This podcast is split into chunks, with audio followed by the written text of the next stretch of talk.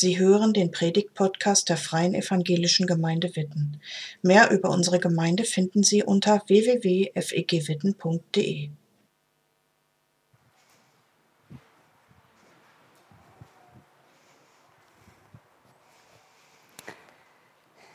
Ja, für alle, die mich noch nicht kennen, ich bin Anja Strömann, Pastorin hier in der Gemeinde und ich hatte die Ehre, euch sechs BUler in eurer BU-Zeit zwei Jahre lang zu begleiten. Natürlich noch zusammen mit ein paar anderen Mitarbeitenden, aber ich bin ganz schön stolz, euch heute hier zu sehen und zu sehen, ja, wie ihr hier diesen Gottesdienst einfach stemmt und das alles selber vorbereitet habt. Also klasse. Für euch anderen, ähm, ich habe eine entlastende Nachricht zu Anfang. Diese hässliche Leiter hier, die hat nicht irgendjemand vergessen, also manche hat das vielleicht schon richtig gestört. Äh, die hatten Sinn. Also keine Sorge, es war nicht das Deko-Team, was hier versagt hat oder so. Die brauchen wir noch. Unser Thema heute heißt von Riesen und Zwergen. Genau, und dieses Bild, diese Überschrift hat unsere Elinor gestaltet. Elinor, ich finde das großartig. Vielen Dank für, dieses tolle, für diese tolle Schrift. Ähm, und wir lassen es jetzt auch mal einen Moment noch auf uns wirken, denn das Thema ist ja schon irgendwie interessant für so einen Gottesdienst. Riesen und Zwerge erwartet man wahrscheinlich eher in einer Märchenstunde. Und das ist aber total spannend, dieses Thema, weil ich habe heute einen Bibeltext mitgebracht, wo es tatsächlich um Riesen geht. Also es ist schon ein bisschen ein verrücktes Thema, aber ich glaube, es hat sehr, sehr viel mit euch hier vorne und mit uns allen hier zu tun. Also lasst euch überraschen. Der Bibeltext oder der Text, um den es heute geht, der steht im Alten Testament. Ist für euch BUler jetzt schon eine Weile her. Altes Testament war ja euer erstes BU-Jahr. Vielleicht erinnert ihr euch noch so ein bisschen an die Geschichte vom Volk Israel. Also ganz irgendwo hinten im Gehirn verdrängt vielleicht. Das war dieses Volk, was irgendwann in die Sklaverei in Ägypten geraten ist. Und dann gab es Mose, der von Gott den Auftrag bekommen hat, Israel hinauszuführen aus der Sklaverei. Und dieses Volk, um dieses Volk geht es jetzt gleich in dem Text. Mose durfte das ganze Volk rausführen mit Gottes Hilfe aus der Sklaverei. Und dann waren sie unterwegs. Es gab dann diesen entscheidenden Punkt, wo sie am Berg Sinai waren, zehn Gebote, das sagt euch vielleicht auch noch was. Und danach kam eine Zeit, wo sie einfach weiter liefen und aber ein bestimmtes Ziel vor Augen hatten. Und dieses Ziel hatte schon einer von ihren Ururvätern bekommen, nämlich ein verheißenes Land. Also Abraham hatte irgendwann mal von Gott gesagt bekommen, das war schon ganz lange her, ihr werdet irgendwann in einem Land leben, das ich euch geben werde. Ein Land voller Fülle, voller Überfluss. Und die Israeliten waren also jetzt unterwegs mit Mose und hatten vielleicht noch irgendwie so im Kopf, irgendwann werden wir so dieses Land erreichen, dieses Land voller Fülle. Und ich habe euch da mal ein Bild für mitgebracht ein bisschen versteckt.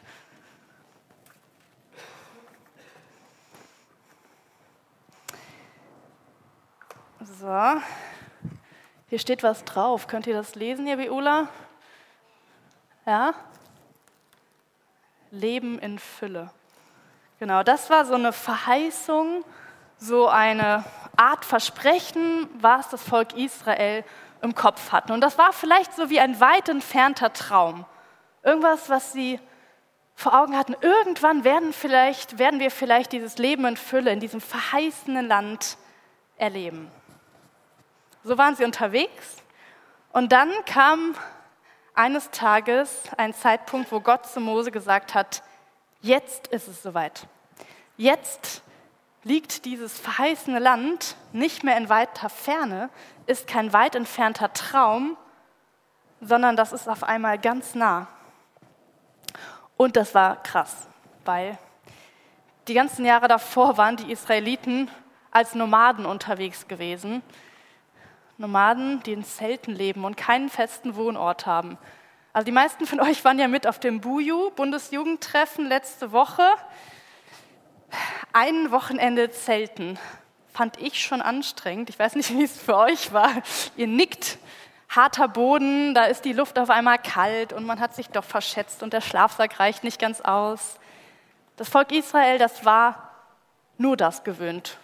Die hatten kein festes Zuhause, keine Stadt, in der sie lebten, kein gemütliches Wohnhaus.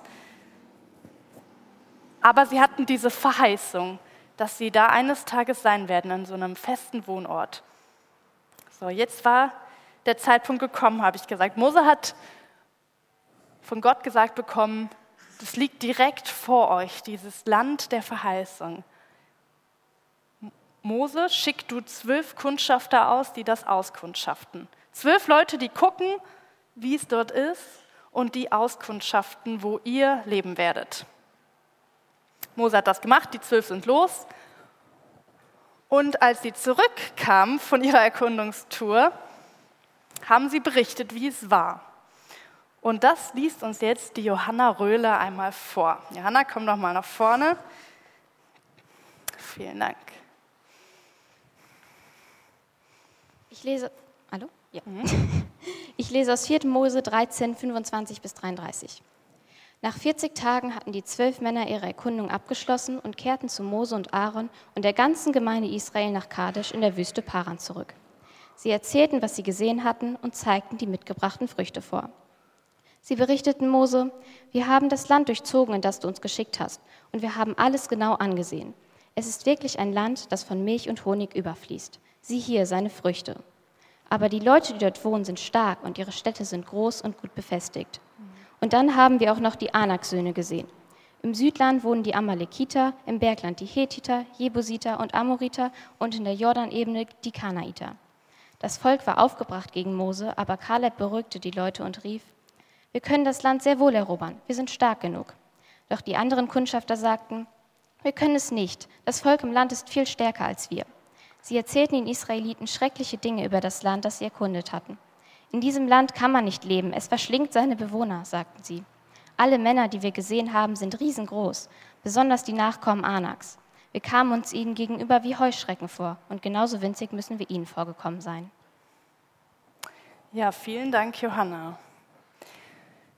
Das ist vielleicht ein Text, der gar nicht so super bekannt ist, aber ich finde ihn echt spannend. Ich stelle mir das so vor, die zwölf waren ja unterwegs, dieses Land auszukundschaften. Und das war das Land der Träume. Ja, über Generationen hinweg war das wie so ein weit entfernter Traum gewesen. Und auf einmal war das da.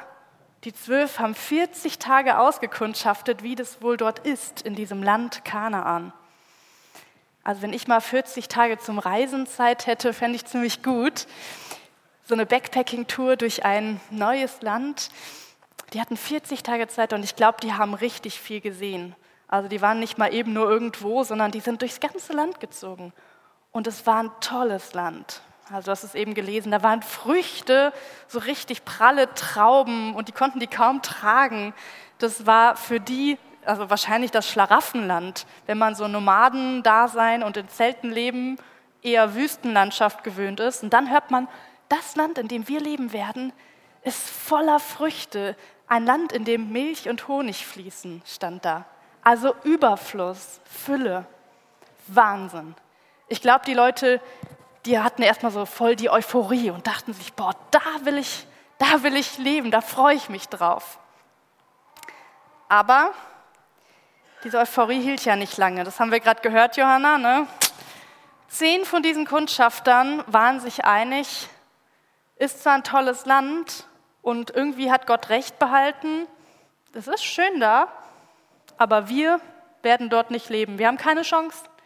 Wir sind nicht stark genug. Wir werden nicht in diesem Land leben können. Denn die Leute sind riesengroß. Die sind wie Riesen. Und wir fühlen uns da wie so kleine Heuschrecken. Zwerge kannten die noch nicht, aber ich habe mal draus gemacht, es wäre vielleicht sowas wie, wir fühlen uns wie so kleine Zwerge. Wir haben gar keine Chance gegen die Leute dort. Die Städte sind gut befestigt. Schön und gut, dass Gott sagt, wir sollen da leben. Schaffen wir aber nicht. Zehn von zwölf haben das gesagt. Und einer, hast du gelesen, hat gesagt, doch, wir schaffen das. Der Kaleb. Kaleb hat gesagt, das stimmt, die Leute sind dort riesengroß, die Städte sind gut befestigt, aber wir haben doch Gott auf unserer Seite. Wir können dieses Land einnehmen. Gott hat uns das versprochen. Wir dürfen daran glauben. Und etwas später, das hast du jetzt gar nicht mehr vorgelesen, aber wenn man ein Kapitel weiterliest, dann steht dort, dass Josua auch einer der Kundschafter war. Und Josua hat das Gleiche gesagt wie Kaleb. Wir können Gott vertrauen. Also, zwei, die gesagt haben, wir schaffen das, und zehn, die gesagt haben, keine Chance. Wenn ihr zum Volk Israel gehören würdet, gehört hättet, wem hättet ihr vertraut? Wem, wem hättet ihr geglaubt? Den zehn oder den zwei? Ich weiß es nicht. Man hofft natürlich, man hätte den Zweien geglaubt, aber so ganz realistisch erscheint mir das nicht. Wenn zehn Leute sagen, wir haben keine Chance, dann hätte mich das auf jeden Fall beeinflusst. Und ich glaube, das war in dem Moment für die Israeliten so, als wäre ihr Traum plötzlich zerplatzt. Ja, das war jetzt einmal laut, tut mir leid für eure Ohren. Traum zerplatzt. Dieses Leben in Fülle war zwar schön, die Vorstellung, aber anscheinend nicht für uns. Vielleicht hat Gott sich ja vertan oder was auch immer. Und die Geschichte fürs Volk Israel, lohnt sich mal weiterzulesen, die sieht so aus, dass die 40 Jahre durch die Wüste ziehen. Und die, die dabei waren, die erleben das gar nicht mehr, in das Land einzuziehen. Mose selbst erlebt es nicht mehr. Die, die Gott vertraut haben, der Josua, der, der erlebt es noch. Aber darum geht es heute gar nicht, sondern ich möchte mit euch heute mal auf die Riesen und Zwerge gucken. Wer hat schon mal Riesen gesehen? Hat das was mit uns zu tun? Ich weiß nicht, ob hier jemand ist. Ist hier jemand, den wir als Riesen bezeichnen würden? Gibt es jemanden über zwei Meter hier im Raum? Nee, super, hier gibt es keine Riesen. Also ich habe mich so gefragt, als ich das gelesen habe, was ist das denn für ein Text? Steht in der Bibel, ja, aber das mit den Riesen ist doch wirklich ein bisschen komisch, oder? Und dann habe ich überlegt, nee, eigentlich gar nicht. Eigentlich kenne ich auch Riesen aus meinem Leben. Und es sind meistens keine Menschen, also keine großen Menschen, sondern das sind andere Dinge, die für mich wie Riesen sind. Das sind nämlich Dinge, die mich herausfordern. Das sind Dinge, die mir auf einmal ziemlich groß erscheinen. Und ich habe euch mal ein paar Beispiele mitgebracht. Manchmal ähm, gibt es ja so Sachen im Leben, wo man denkt, boah, das kann ich gar nicht schaffen. Und das eine, was mir so eingefallen ist, war, da steht eine Prüfung an. Ähm, so eine Prüfung, wo ich es dafür gelernt habe, aber wo ich schon weiß, ich kann das eigentlich gar nicht schaffen in der Schule. Oder da kommt ihr vielleicht auch irgendwann hin, Führerscheinprüfung. Wenn man da dann einmal durchgefallen ist, dann wird es auf einmal immer größer, dieses Ding, diese Prüfung. Das ist verrückt, aber je mehr man, ja, je mehr man quasi gescheitert ist und es nicht geschafft hat, desto größer wird das Ding.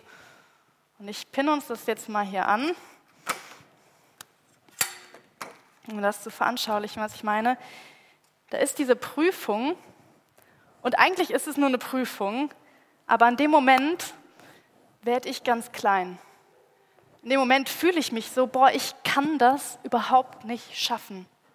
Die Prüfung bleibt eigentlich eine Prüfung, aber wenn ich dem so gegenüber sitze, fühlt sich das so riesig an, dass ich das Gefühl habe, boah, ich fühle mich wie ein Zwerg, ich fühle mich wie eine Heuschrecke, so wie die Israeliten das sagen würden. Und dann kommen andere Dinge im Leben. Ich weiß nicht, was das bei euch sein wird. Vielleicht erlebt ihr es, dass ihr krank seid, eine Krankheit habt, die einfach dauerhaft bleibt. Oder Menschen, die ihr liebt, krank werden. das fühlt sich plötzlich auch wie was an, was riesengroß ist. Oder da ist ein Streit mit jemandem, dem ihr eigentlich sehr nahe steht. Und dieser Streit führt dazu, dass ihr euch trennt, dass ihr keine Freunde mehr seid, dass ihr nicht mehr miteinander unterwegs seid. Und auf einmal werden diese Dinge zu so Riesen in eurem Leben. Gucken, ob das hält. Ja. Und vielleicht können wir auf einmal doch was mit diesem alten Text anfangen. Nicht, weil wir irgendwie ein Land erobern oder irgendwo einziehen müssen, aber weil wir vielleicht auch und weil ihr vielleicht auch Herausforderungen gegenübersteht. Und ihr Beula, ihr seid jetzt in einer ganz spannenden Lebensphase, die vor euch liegt. Ihr seid jetzt ungefähr 13, 14, ihr seid auf dem Weg zum Erwachsenwerden. Und es ist eine spannende Phase und auch eine herausfordernde Phase. Und da wird so manches schwierig für euch sein. Aber ich glaube, dass Gott auch eine Verheißung für euch hat. Dass Gott genauso für die, wie für die Israeliten die Verheißung für euch hat, dass ihr ein Leben in Fülle leben dürft. Und deswegen habe ich natürlich für euch auch einen Luftballon.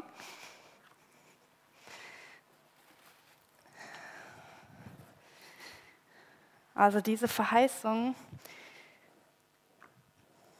die steht. Und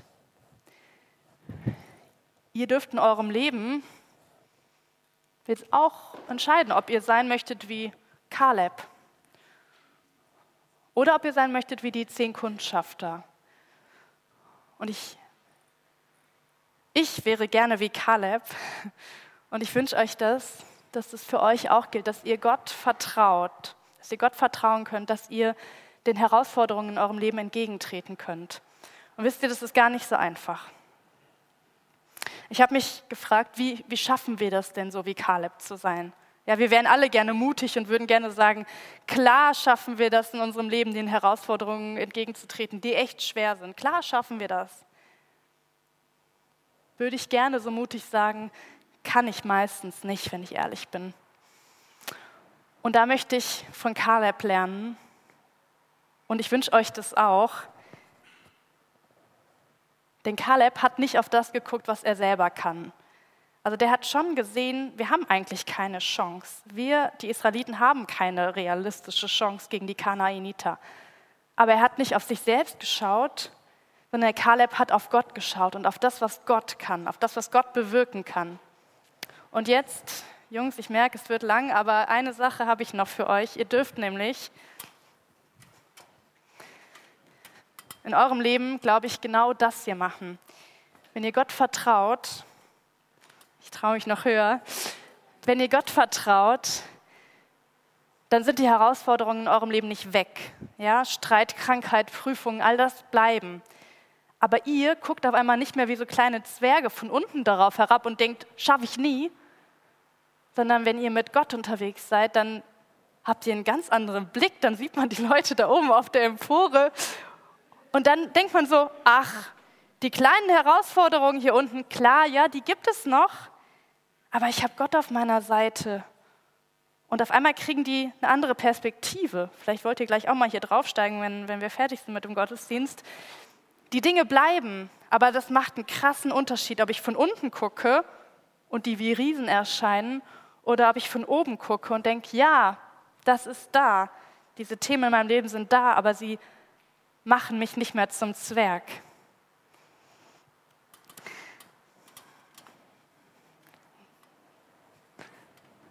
Diese Verheißung, ein Leben in Fülle, die möchte ich euch mitgeben, weil die hat Gott für euch. Und ich spreche euch das jetzt einmal noch zu, zum Abschluss eurer Zeit im biblischen Unterricht. Ihr seid nicht alleine unterwegs. Ihr werdet Sachen erleben und ihr habt schon Sachen erlebt, die nicht schön sind in eurem Leben. So ist das Leben. Aber ihr seid mit Gott unterwegs. Und dieser Gott, der geht mit euch jeden Schritt eures Lebens. Und dieser Gott, der sagt euch, ihr dürft mit mir ein Leben in Fülle leben. Ihr dürft Land einnehmen. Ihr dürft Schritte gehen und euch entwickeln. Und bei all dem vergesst nicht, dass ich euch liebe, sagt Gott euch. Und ich wünsche euch, dass ihr das echt mitnehmt, dieses Bild von, von diesem Leben, das Gott euch verheißt. Und das Bild davon, dass ihr mit Gott nicht klein wie Zwerge seid, sondern ihr euch groß fühlen dürft. Nicht, weil ihr so toll seid, weil dieser, sondern weil dieser Gott, der sein Leben für euch gegeben hat, an eurer Seite ist. Amen. Und dieser Luftballon, der geht nicht kaputt. Diese Verheißung, die bleibt für euch bestehen und die schenke ich euch auch gleich. Was ihr dann mit dem Helium macht, dürft ihr selber entscheiden.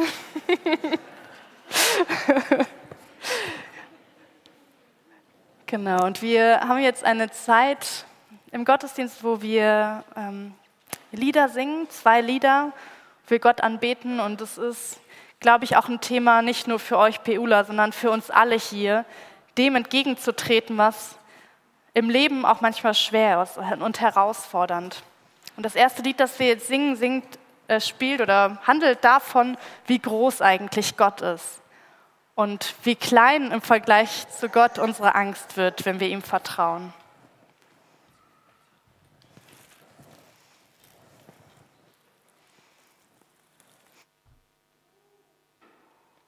Danke fürs Zuhören.